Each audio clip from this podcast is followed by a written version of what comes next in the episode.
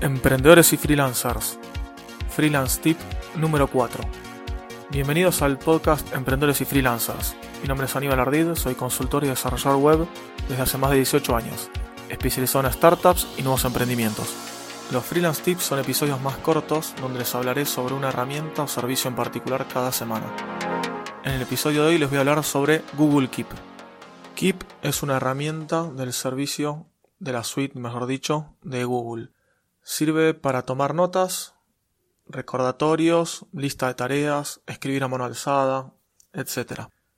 Esta sería una alternativa a Evernote o varias otras aplicaciones similares que hay en el mercado. Lo bueno que tiene esta herramienta es que ya está vinculada, ya está incluida dentro de la suite de Google y es completamente gratuita. Tiene versión mobile y también de escritorio.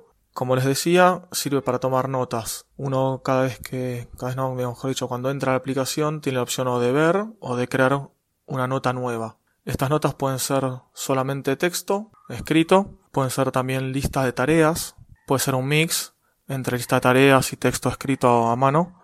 También podemos escribir con el dedo como si fuera mano alzada. Además, Podemos sacar fotos e incrustarlas en el medio de la nota para tomar notas, por ejemplo, si estamos en algún evento, sacar fotos y escribir y vamos haciendo una nota más larga. Y por último también podemos agregar notas de voz. Cada una de estas notas las podemos categorizar usando tags y colores. Esa es la manera que tiene Google Keep de categorizar todo. No tiene categorías ni carpetas, solamente tags y un color para... se le un color a cada nota. Además también a cada una le podemos agregar si queremos un recordatorio, ya sea por fecha o por lugar, eso es algo interesante, te puede recordar de, una, de un evento, de una nota, de lo que sea, en tal dirección y además podemos agregarle colaboradores, como si fuera que queremos compartir un documento de Google Docs, bueno, también podemos compartir una de estas notas para poder colaborar que otra persona, mejor dicho, colabore con nosotros. Así es esta herramienta, es muy simple, muy rápida, ya sea la web o la aplicación, y funciona muy bien. También tiene opción de, trabajar offline, obviamente se sincroniza entre todos los dispositivos. La verdad que es muy simple, muy rápida, a diferencia de Evernote, que es una aplicación bastante pesada, bastante